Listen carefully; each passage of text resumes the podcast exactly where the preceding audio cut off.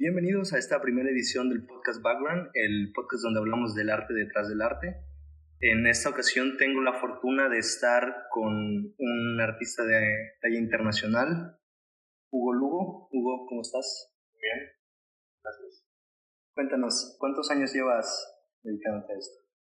Bueno, pues yo estudié arte, estudié la licenciatura en artes visuales y tengo ya casi 20 años eh, más de 20 años que salí de la, de licenciatura, de la, carrera, y son los años que tengo dedicándome a, esto, ¿no? Afortunadamente, en el transcurso de estudiar, de, ser estudiante de arte, hice muchos trabajos de muchas cosas, desde jardinero, vendedor de libros, casa por casa, hasta de todo lo que te puedes imaginar.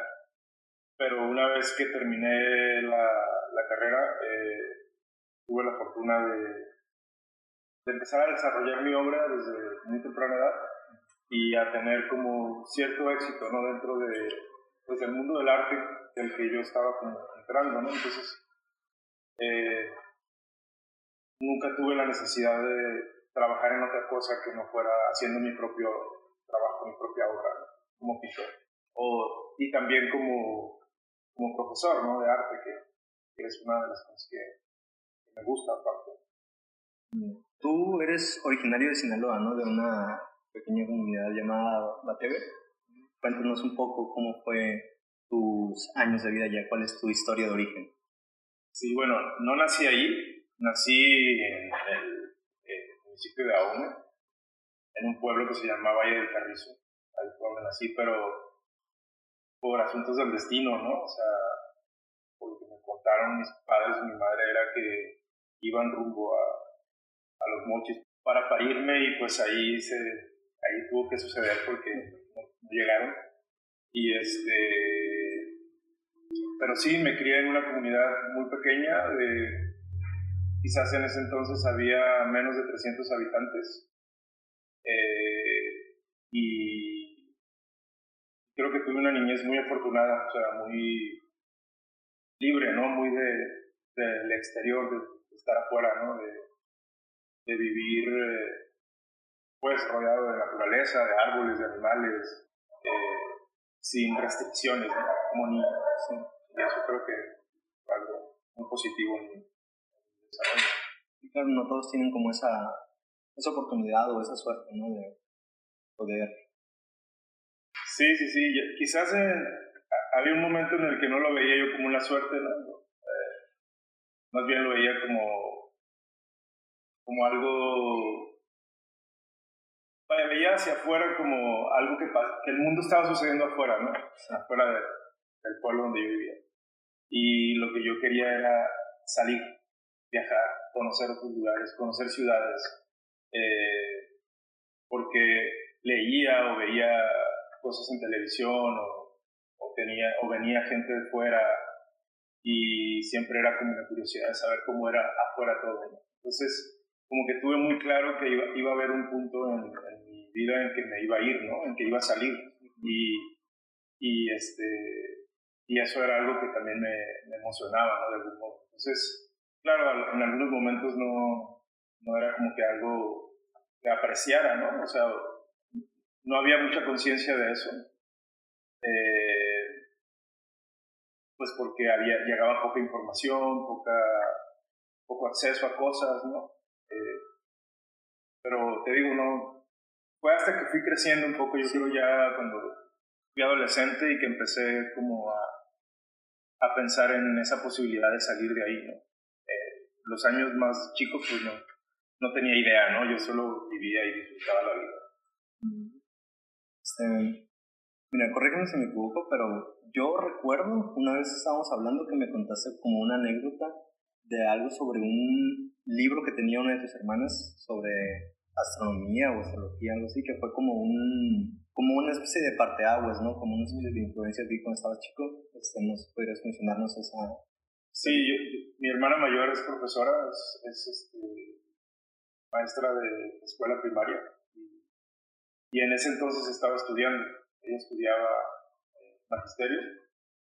Eh, y el recuerdo de ese libro, de esa vez que te lo conté, creo que hace ya muchos años, ¿no? Sí, ya. Este, es porque había un libro que era de ella, que en ese momento pues yo no sabía de quién era. En realidad, me acuerdo que te lo conté porque te había dicho que en el contexto donde yo me crié y la familia que yo, de la que fui parte o soy parte, no había como mucha cultura de los libros, no había bibliotecas familiares ni nada de eso, ¿no? O sea, en realidad los libros eran algo que estaba, pues, no había simplemente.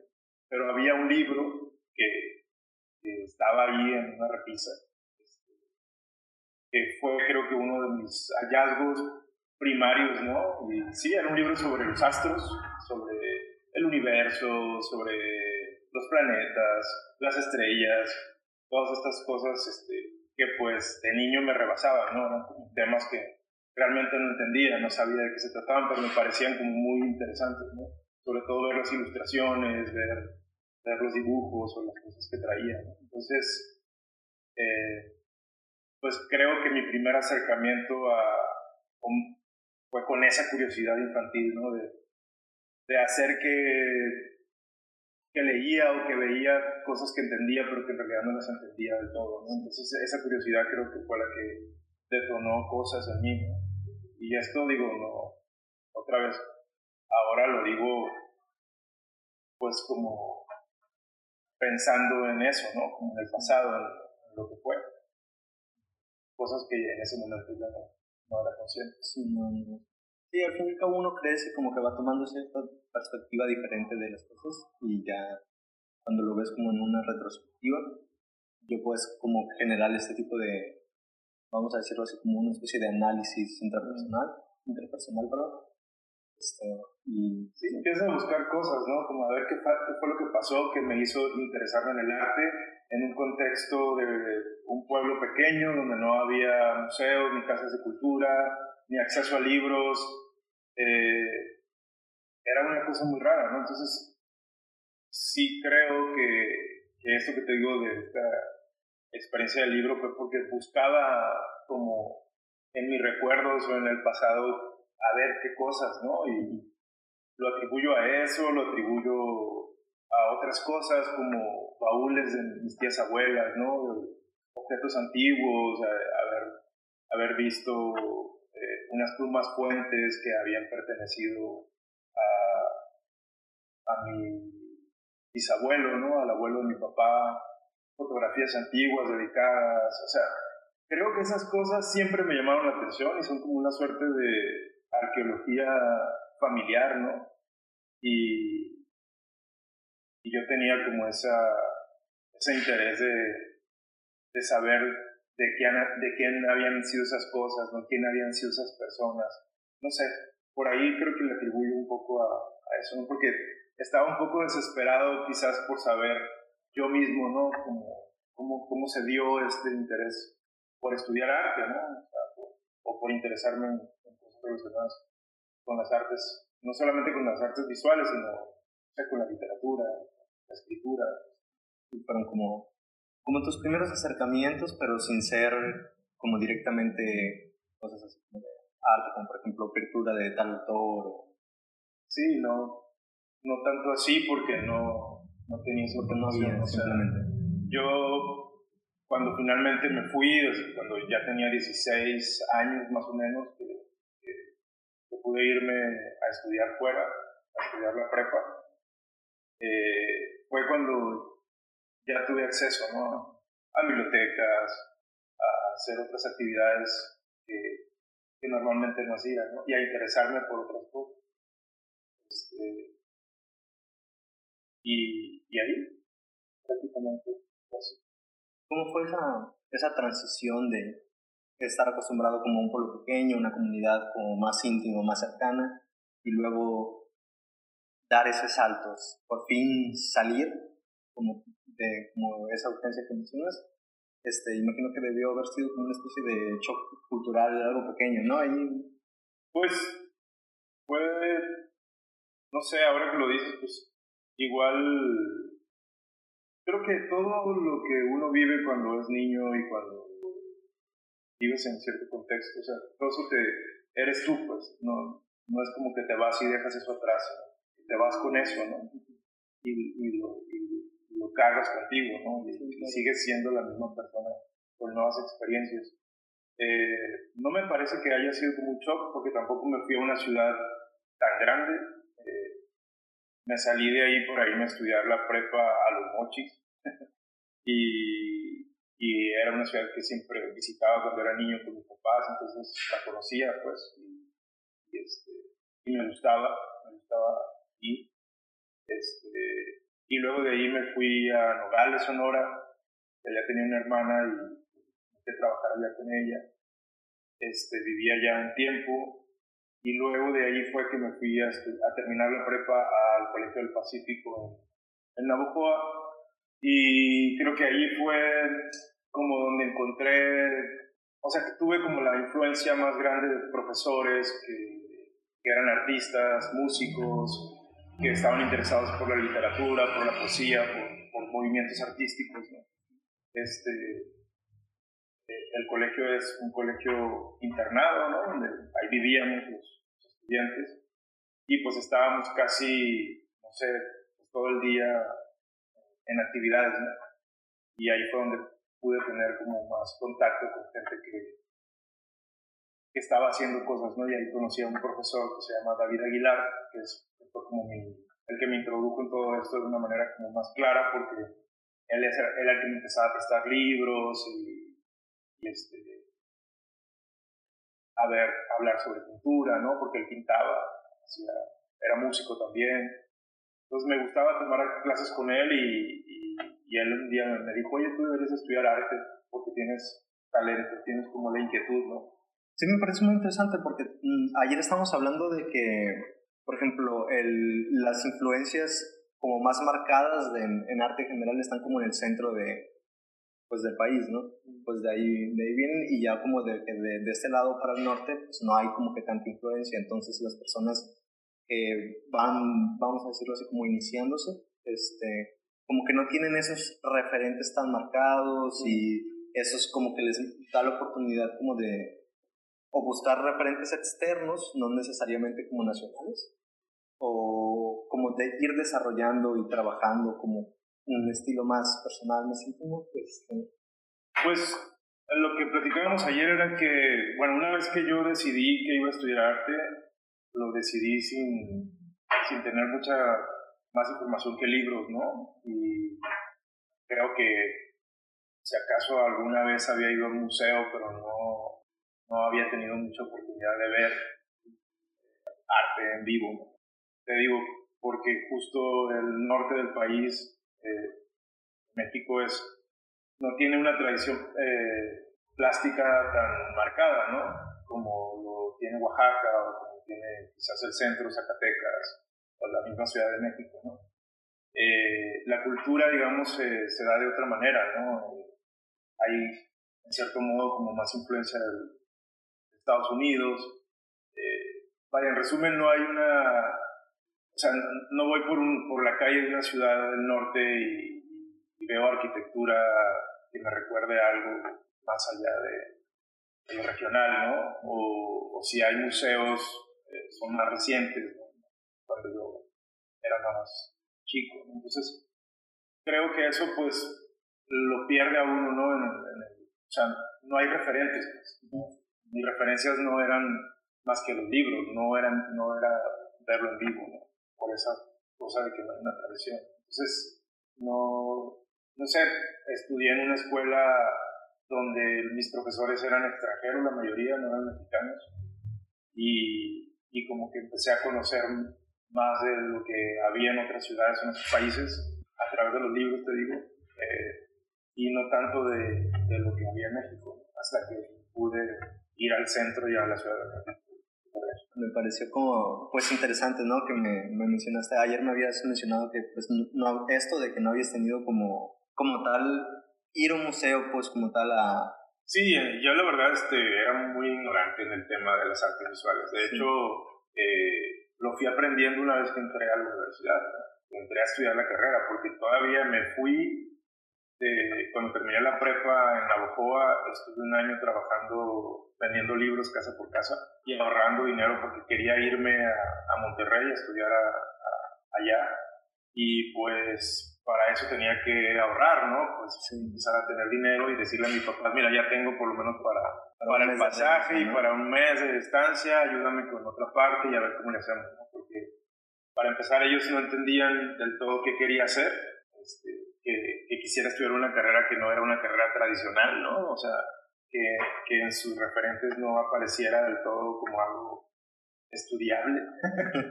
Porque me decían, primero estudia otra cosa, lo que quieras, y después ya que trabajes y, y te puedas pagar, ya, ya como si fuera un hobby. Como si fuera un hobby. Sí. Y yo nunca lo, lo vi así, o sea, de hecho me fui pensando, bueno, vamos a ver, a ver qué pasa, ¿no? Y me fui, eh, me fui recomendado por este profesor, su hermana era la directora de la Escuela de Arte donde yo estudié. Entonces me dijo, mi hermana te va a recibir, te va a dar un tour por la escuela, te va a explicar de qué se trata, te va a hablar de las materias y si te gusta, pues lo intentas y si no, pues ves si, si haces otra carrera, ¿no? La que tú quieres.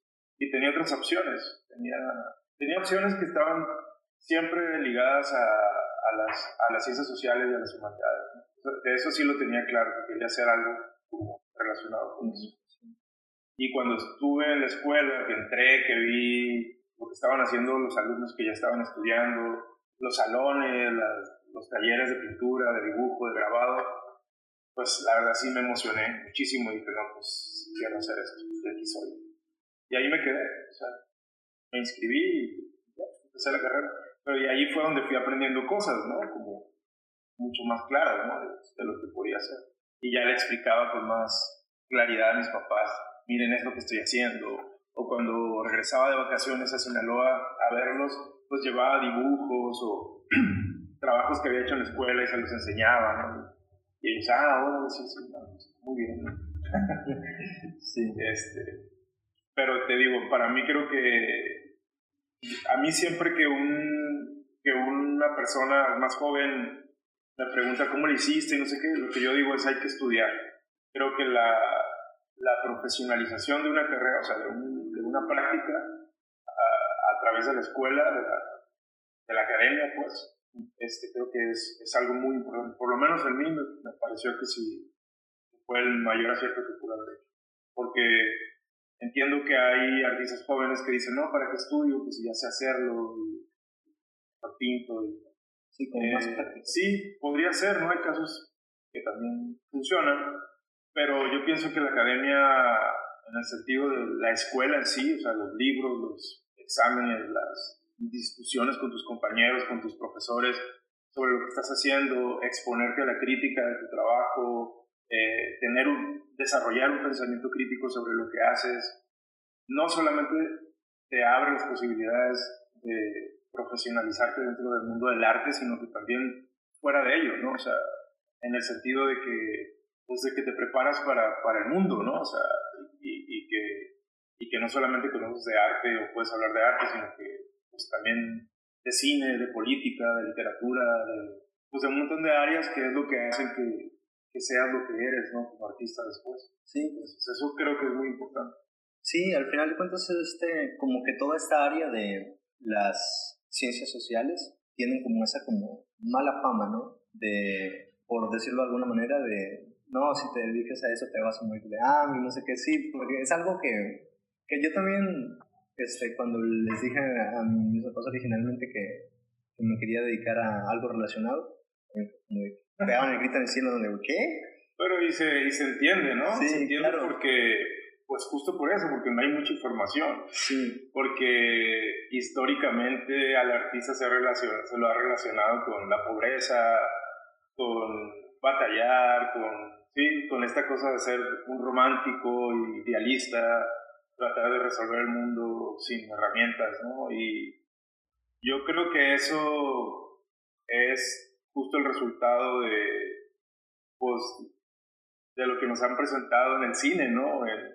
O en, o en la literatura fantástica o no fantástica, no sé, en la en presentar esta idea del artista bohemio sufrido, ¿no? Sí, siempre. Que, es muy de, no sé, de, finales del siglo XIX. Sí, siempre la cuestión de la industrialización hace que se creen como ciertos estereotipos y se vayan manejando de acuerdo a... Claro, y si le das a escoger a un papá, pues quisiera tener un hijo médico, ¿no? O abogado, sí, porque son quizás las profesiones que más tienen presentes en, su cabeza, ¿no? Y, sí, después, después de todo, como que los papás siempre buscan como que su hijo tenga esa, como una especie de sustento ya bien definido para cuando cuando no estén o cuando ya, así como, como poder asegurarles un futuro, ¿no? Y siempre tienen, supongo yo que, pues, yo no soy padre, ¿no? Pero supongo que tienen como ese, esa como inquietud de, de así, y por eso es, yo lo relaciono más o menos. Sí, es una especie de preocupación, ¿no? Y también cuando vienes de una familia que quizás no ha tenido todo, o sea, que de papás trabajadores que se han eh, matado para, para tener lo que tienen y que han tenido muchos hijos que hay que mantener, ¿no? O sea, eh, siempre tienen como yo creo el, esta, este, estas ganas de, pues de que las cosas vayan cambiando, ¿no? De que se mejoren las cosas económicamente, ¿no? Y, y quizás por eso se piensa que, que estudiar otra carrera puede ser mejor, ¿no? No sé, lo estoy diciendo un poco como en mi, en mi ejemplo, yo soy el más chico de, seis hermanos. Este, y afortunadamente ya mis papás habían pasado por muchas experiencias de ser papás, entonces no me pusieron demasiada atención, pues eh, fue como de, ya, pues lo que tú quieras, y nunca me pusieron restricciones de nada, ni me... O sea, lo normal, pues eh, sí te recomendaban cosas así, pero no era como que se pusieran estrictos, tienes que hacer esto, o si no lo haces yo no te ayudo, esas cosas. Afortunadamente no fue así, o sea, siempre me escucharon y, y aunque batallé un poco, sobre todo con mi papá en su momento, este, creo que lo convencí y, y como empezó, empecé como a, digamos, dar frutos de algún modo desde muy chico, o sea, desde, siendo todavía estudiante, o sea, en el punto me refiero a que me empecé a valer por mí mismo y empecé como a pues, hacer exhibiciones o a ganar becas de producción y cosas así, entonces como que vieron que, la cosa iba en serio, ¿no? Entonces para ellos quedó muy claro que lo que yo estaba haciendo era una profesión de la que podían vivir y, y podía, y podían ellos estar tranquilos, ¿no? De que todo iba a estar bien. Entonces, por ese lado creo que yo tuve esa fortuna, no, no digo que sea así con todos, pero, pero sí creo que, que cuando uno tiene la inquietud, hay como cierta intuición, ¿no? De que, las cosas van a, salir bien. ¿no? siempre mantiene como esa, esa esperanza. Sí, sí. Yo sí me acuerdo que le decía a mi papá, dame chance, hombre. Déjame irme a Monterrey y, y, después vas a ver que todo va a estar bien. Y pasó. Digo, al principio él no quería, ¿no? no, ¿cómo crees? Pues como te decía, eh, pues en mi caso también fue como así como que por etapas. Primero era quería estudiar filosofía y letras, pero pues ahí en los mochis no, en ese momento no, no era como una opción para mí, ¿no? Pues igual es como, ya parte de, del hecho de, de ser papás, como, lo, Sí, por eso te digo, son las mismas cosas, aunque son generaciones muy distintas, de algún modo son estas mismas prejuicios que, que hay dentro del mundo de, pues de, de las humanidades, ¿no? muy poco vistas como, como, un, como muy poco como muy poco valor mercantil, Y creo que eso es un error muy grande. Sí, más en... Creo que necesitamos más gente que, que quiera ser artista, que quiera ser antropólogo, que quiera ser cineasta, que quiera ser...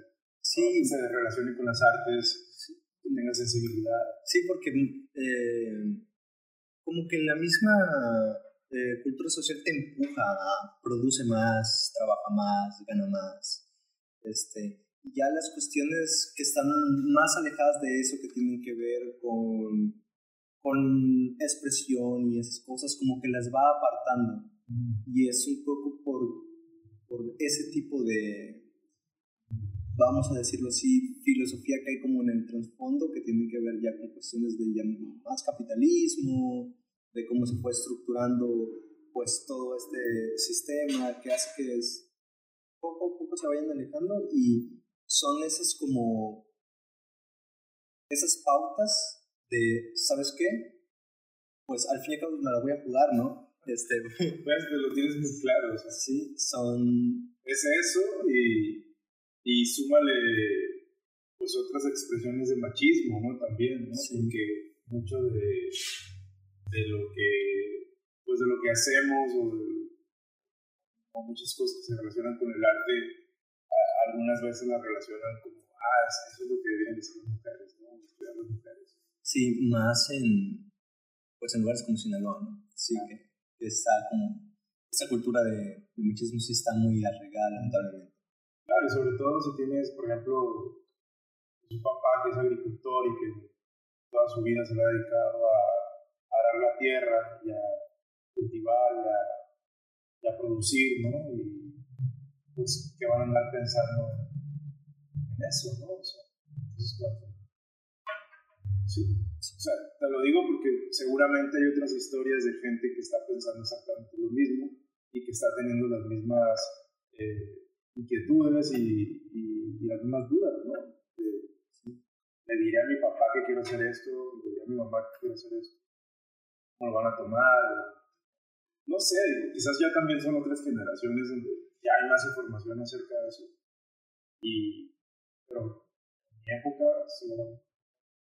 Sí, aunque el, sí hay cierto cambio conforme pasan las generaciones, siempre va, vamos como arrastrando ese tipo de cosas. Es por eso que a pesar de todos esos movimientos sociales que ha habido desde ya décadas, eh, todavía hay gente que se opone a ciertas cosas como que, digamos de alguna manera, que se opone a, este, a estos movimientos progresistas. A, al cambio, ¿no? a, sí, a, a un cambio de mentalidad, un cambio de, de, de la manera tradicional de, de vivir, ¿no? De lo que debería ser.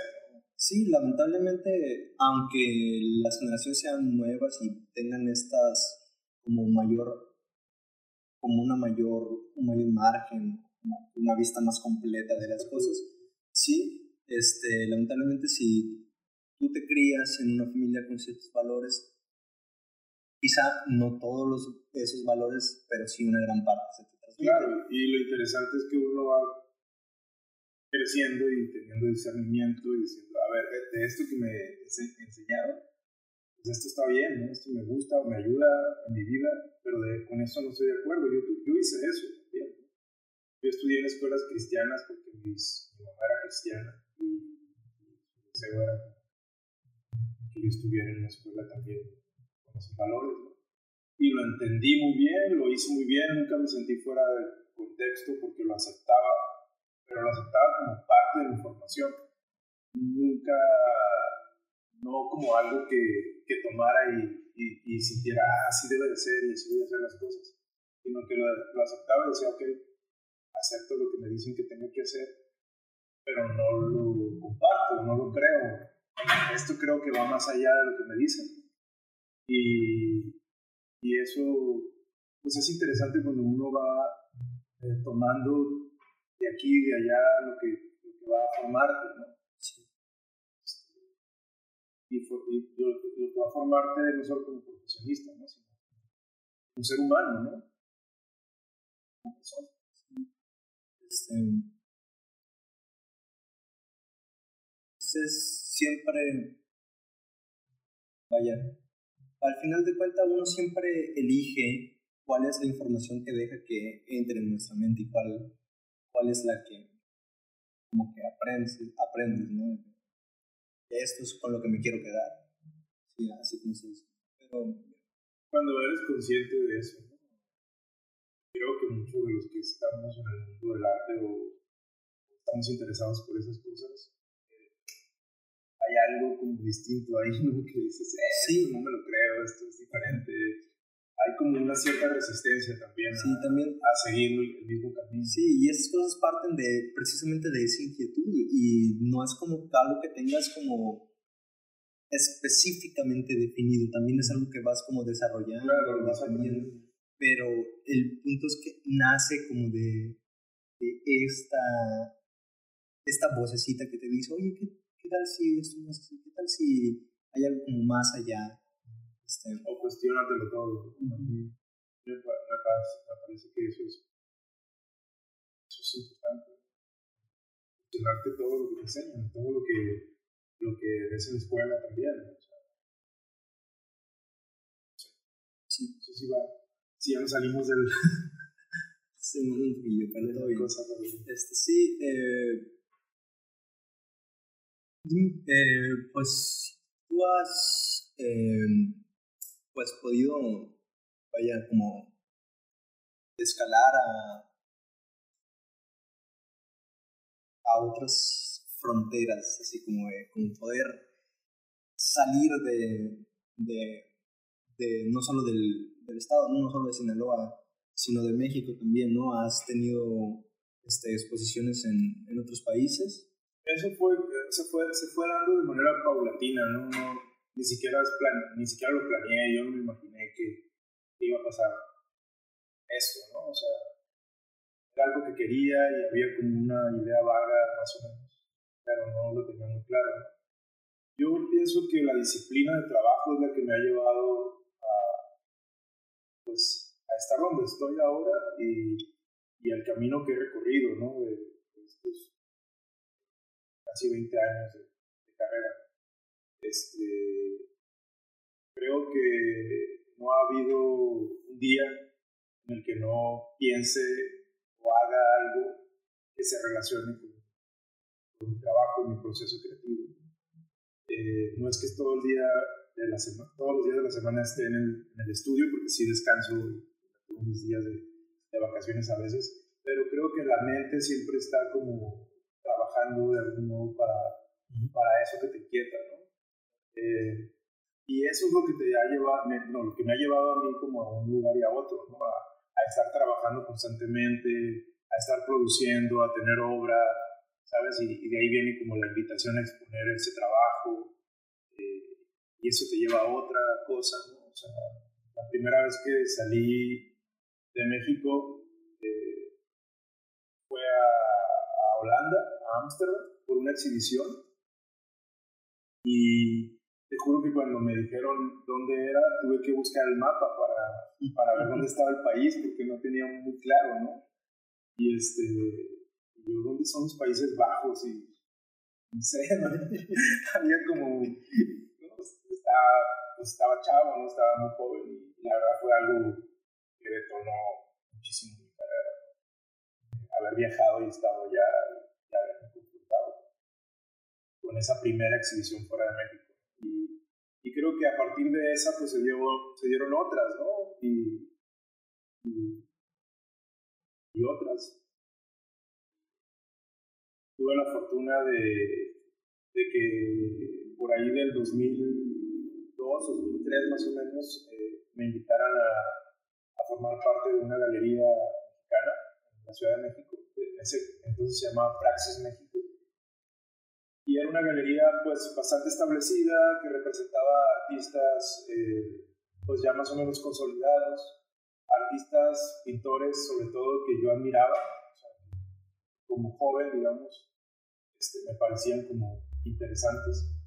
Y el director de esa galería vio mi trabajo en un catálogo de una exhibición que yo tuve junto con otros artistas mexicanos de Sinaloa, de hecho, que fue en París.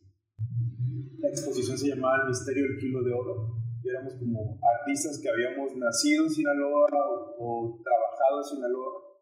Y ahí había gente bastante reconocida, digamos, yo era de los más jóvenes.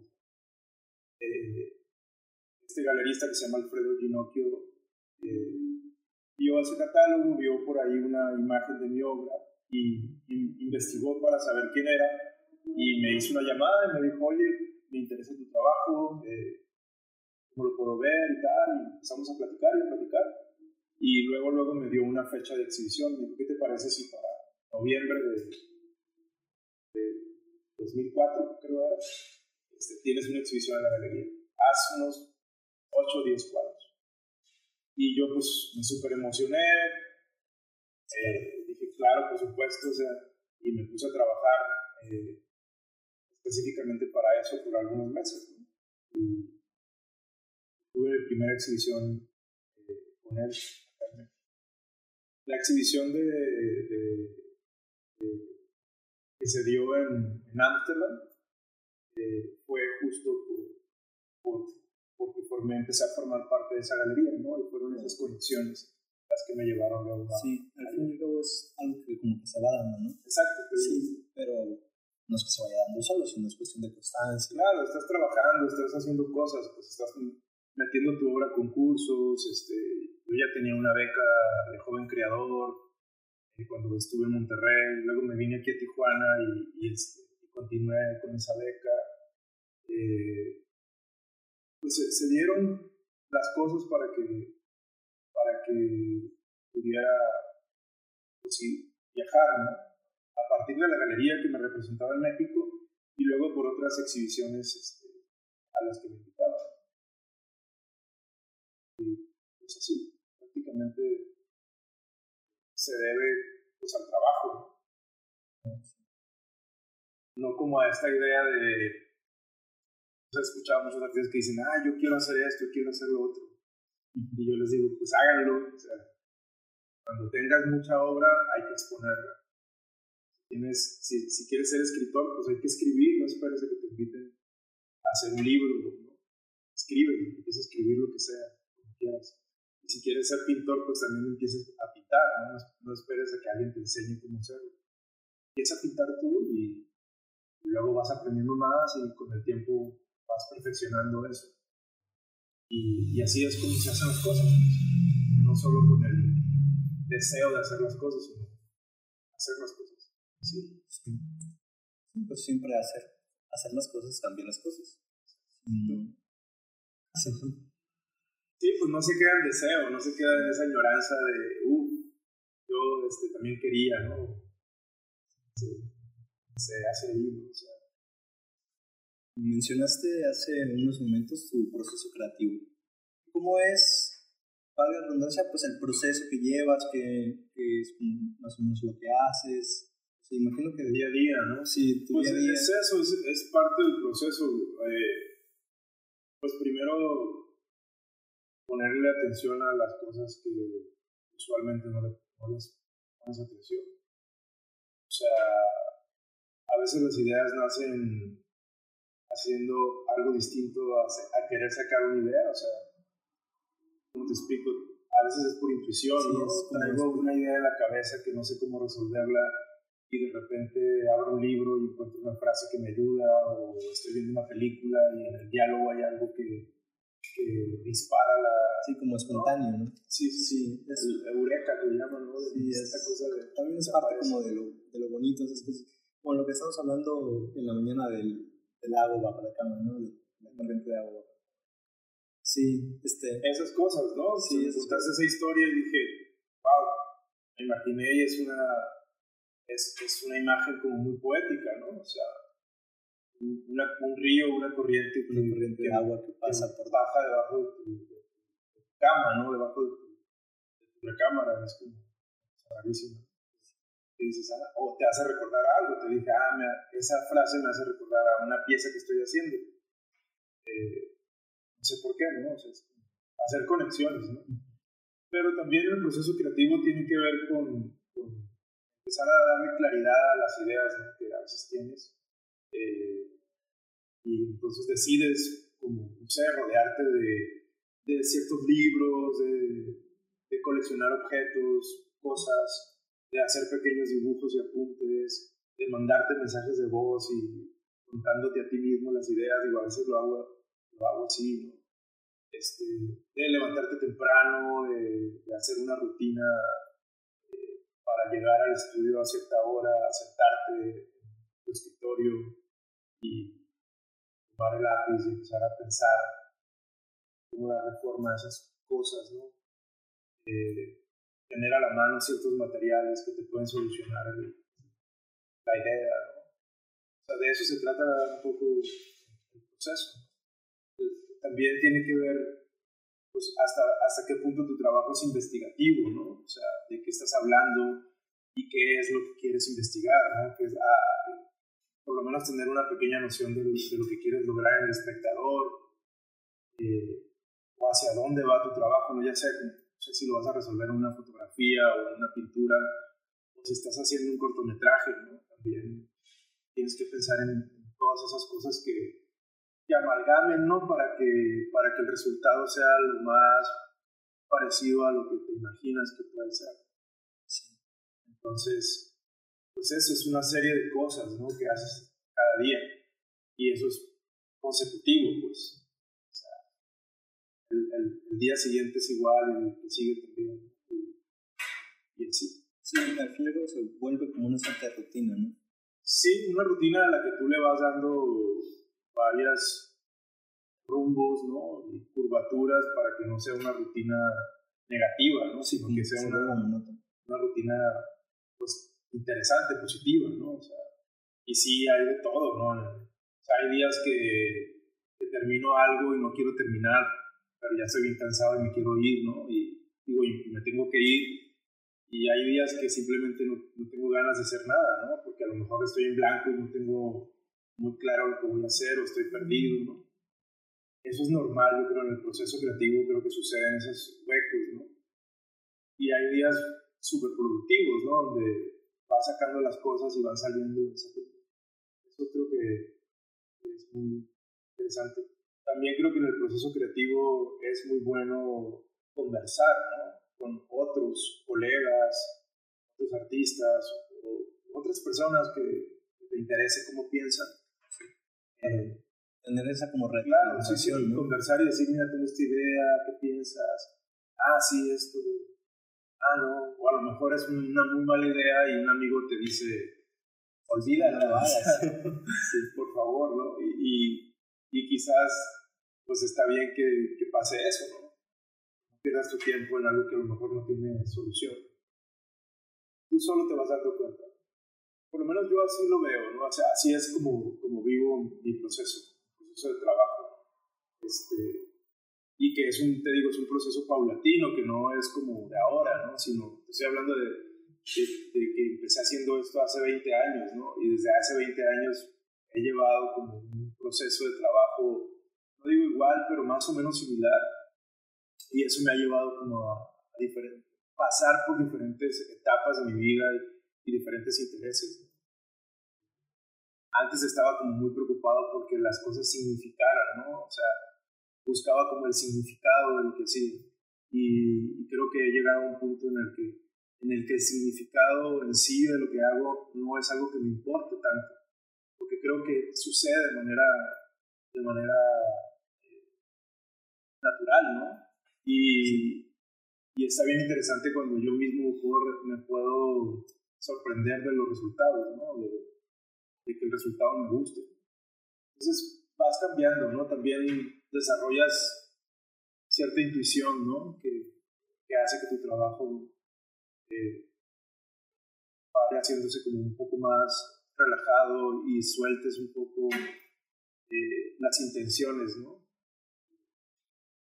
De que las intenciones ya no sean las que te muevan, sino que vayas dejando que que los resultados sucedan de manera más espontánea, más orgánica, ¿no? Y, y eso, eso me gusta también, porque creo que es parte como de cierta madurez también. O bajarme a esa preocupación por querer descubrir el hilo negro, ¿no? y a veces eso pasa, y sobre todo cuando estás más joven, y a mí me pasó, y muchos años trabajé así, ¿no? Pensando que, que quería lograr ciertas cosas que quizás sí se lograron, ¿no? En algunas piezas algunas a lo mejor no, ¿no? Pero, pues para entender lo que estoy haciendo ahora, pues tuve que haber pasado por todo ese, todo, ese pasado. Y precisamente, ¿qué estás haciendo ahora? Eh, ahora estoy, estoy trabajando en una serie de, de piezas, justo con lo que acabo de decir, de una manera como más relajada. Estoy haciendo piezas, o sea, eh, piezas separadas, digamos, que no necesariamente son parte de una narrativa o de, una sola, de un solo cuerpo de trabajo. Yo he manejado como distintos, eh, distintas series o distintos cuerpos de trabajo a través de mi, mi, carrera. y a veces este, me centro en un tipo de trabajo, a veces me centro en otro y voy aquí de un lado a otro a veces. Eh, a veces solo trabajo en una serie, en un tipo de obra, que es lo que más he hecho, digamos. Y, y ahorita estoy como más en el punto de, de, pensar en piezas individuales, ¿no? Piezas que, que funcionen eh, por sí solas. Por sí solas y que en el conjunto puedan tener cierto diálogo. Eh, es una exhibición que estoy preparando para, para presentarla en Monterrey en noviembre. Este, todavía no sé cómo se va a titular, ya tenía más o menos el título había partido de otra exhibición que iba a tener justo cuando sucedió lo de la pandemia, iba a tener una exhibición en, Brasil, tenía todo listo para eso, pero la tuvieron que cancelar. Y este y me quedé como con esas eh, ideas no y, pensaba que la exhibición eh, se iba a llamar igual y la exhibición se iba a llamar todo cae en silencio y como que esa ese texto digamos o esa, ese título me denotaba eh, investigar sobre el, el asunto de la existencia, de, estar presente en un suceso eh, en el que solo tú eres eh, testigo, ¿no? o estar ausente también en sucesos en los que sabes que pasan o, te enteras que pasan, pero nadie los ve. Esta idea del árbol que se cae. Sí, justamente eso, eso justamente era lo que estaba pensando. Sí. En el bosque, ¿no? Cuando cuando no hay nadie cerca. Sí, La idea del silencio refiero a que hace ruido el árbol si nadie lo escucha. Como que esas cosas son las que me, me mueven, ese tipo de, de anotaciones. Y, creo que, algo de eso tienen las piezas que estoy haciendo ahora, pero no lo tengo claro. Vamos a ver qué pasa, a ver qué, qué logro terminar eh, y, ver al final cómo, cómo dialogan, ¿no? Eso estoy diciendo. Pues muy bien, ¿hay um, algún comentario, alguna anécdota que quieres como mencionar para aquellas personas que justamente están como con esa inquietud eh, sobre si iniciarse en todo este mundo del arte, si querer dedicarse a eso, algo relacionado con humanidades sociales y que tienen como ese esa como presión en el pecho, porque uno siempre tiene como ese miedo a la incertidumbre, ¿no? Principalmente con ese tipo de cosas que no son como tipo, como habías dicho, estudiar ingeniería o medicina y, esas cosas. También puedes estudiar ingeniería y medicina y ser médico y un ingeniero mediocre. Claro. O sea, no te va a asegurar el éxito de tu carrera el hecho de que, de que selecciones lo que se está pagando mejor. No es así, yo creo que hay que, hay que dejarse llevar por la, por la inquietud personal, ¿no? por, el, por, el ímpetu de, de, qué es lo que te dicta tu corazón, ¿no? o sea, como dicen por ahí, o sea, qué es lo que realmente quieres hacer, qué es lo que, lo que, en lo que te imaginas que vas a hacer el resto de tu vida y que lo vas a hacer con mucho gusto. Eso es lo que tienes que estudiar. Y no te preguntes si te va a dar de comer o no, no te preguntes si eso te va a dar una vida, no sé qué te imaginas. Eh, yo creo que eso viene solo. Esas cosas se añaden, ¿no? O sea, si realmente haces las cosas con pasión y realmente quieres hacer eso, vas a hacer lo posible porque las cosas salgan bien y eso va a tener recompensas y recompensas económicas. Pues, si hablamos de eso por ahí va la, cosa por lo que quiero. Eh, eh, no te vas a morir de hambre si haces lo que realmente te gusta y luchas por eso. Entonces, pues, persiguiendo esas, esas cosas, esos sueños. Yo entiendo que son muchos factores los que hacen que pareciera que estamos hablando de hoy tuve éxito, tengo éxito, no sé qué, pues sí, es relativo, ¿no? O sea, hay muchas, muchas cosas que quiero hacer o muchos objetivos que tengo presentes que todavía no los he logrado y estoy trabajando en eso. Entonces, eh, esto es constante. O sea, sí, es cuestión de irlo trabajando y no dejarlo. O sea, llegas, cumples 30, cumples 40, cumples 50 y sigues pensando en metas futuras. Entonces, no es como que llegues a algo y digas, ya, ya lo logré. Sí, aquí me quedé. Sí, creo que es parte de la vida, ¿no? Pero sí, yo lo que le recomendaría a la gente que quiere dedicarse a cualquier cosa, pero sobre todo al arte, que lea mucho, sobre todo que lea mucho, que discuta mucho, que,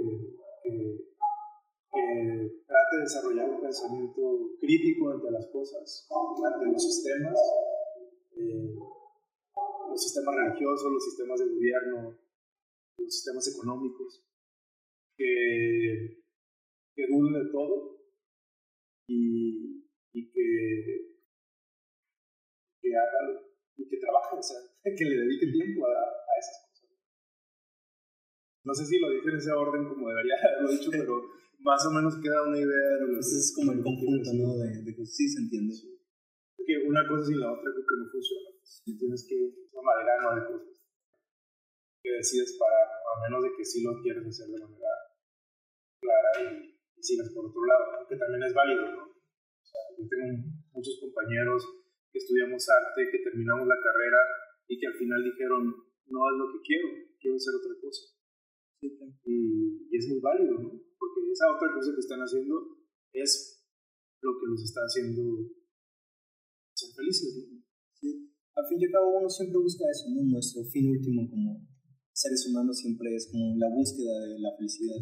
Y pues todas estas cosas que vamos como recolectando en el camino estos momentos, estas experiencias, estos conocimientos son más como medios para alcanzar esta felicidad, pero no son como el fin último en sí. Y eso es lo que lo vuelve interesante, que uno siempre va en búsqueda de, de ese fin. Sí, pues sí, por ahí va la cosa. Eh, algo que iba a comentar de, me fue, sobre la idea de la felicidad que también es muy relativa. sí, sí porque no sé si la felicidad exista como tal, yo creo que nosotros hacemos que haya momentos donde nos relacionamos con que, como que somos felices, ¿no? Y, que a lo mejor nos sentimos plenos. Pero e, eso no se, no se sostiene, digamos, en una línea sí, claro. con el, eh, al paso del tiempo. Sí, por ahí va. Pues eso sería todo. Este, sí.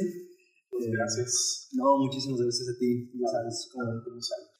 Bueno, como así concluimos nuestra primera edición. De, nuevo, muchas gracias por, darnos esta oportunidad de poder hablar contigo y pues ya, compartir esta experiencia no solo con nosotros, eh, como pues el equipo que está detrás del podcast, sino con la gente que nos está escuchando. Pues eso es todo, nos escuchamos en una próxima edición y recuerden que no todo el mundo puede ser un gran artista, pero un gran artista puede surgir de cualquier lado.